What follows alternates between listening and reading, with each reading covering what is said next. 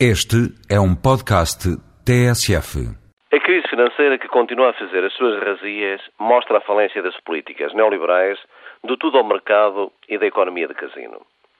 A situação é tal que já há quem vaticina a falência de alguns grandes bancos nos Estados Unidos e mesmo na Europa, apesar das injeções de liquidez dos bancos centrais, pois estes também têm os seus limites. Os Estados Unidos podem entrar em estagnação com inflação. Na Europa, o abrandamento do já fraco crescimento é indisfarçável. Em Portugal, as exportações caem.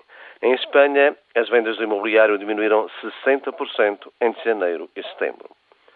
Numa primeira fase, a Comissão e o Banco Central Europeu, que cada vez mais vê a situação passar ao lado, andaram a dizer que a crise e a valorização do euro não estava a afetar as exportações europeias. A realidade mostra-lhes o contrário. Por isso tentaram agora pressionar a China, que os obrigou a meter a viola no saco, respondendo-lhes com clareza que o problema do euro é a desvalorização radical do dólar e não a estabilidade da moeda chinesa. Na sua ortodoxia neoliberal, o Sr. Trichet, governador do Banco Central Europeu, queria colocar a sua taxa de referência em pelo menos 4,5% até ao final do ano.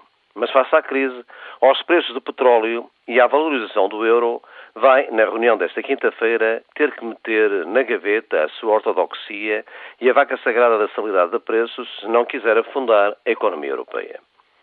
A taxa de juros de referência do Banco Central Europeu não sobe, mas os bancos já as aumentaram entre si, justificando-se com a desconfiança sobre a saúde de alguns pares e a incerteza que reina no mercado do crédito internacional. Estes aumentos vão ser repercutidos em novos aumentos de juros para quem tem empréstimos indexados à Euribor, isto é, sem taxa fixa. Por isso, são muitos os que se interrogam. Mas afinal, o que é que eles controlam? Que saída é que apontam? Só conhecem o padrão nosso do aumento das taxas de juros e da moderação salarial?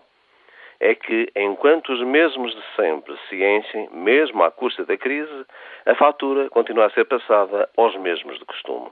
Até quando, Sr. Ouvinte?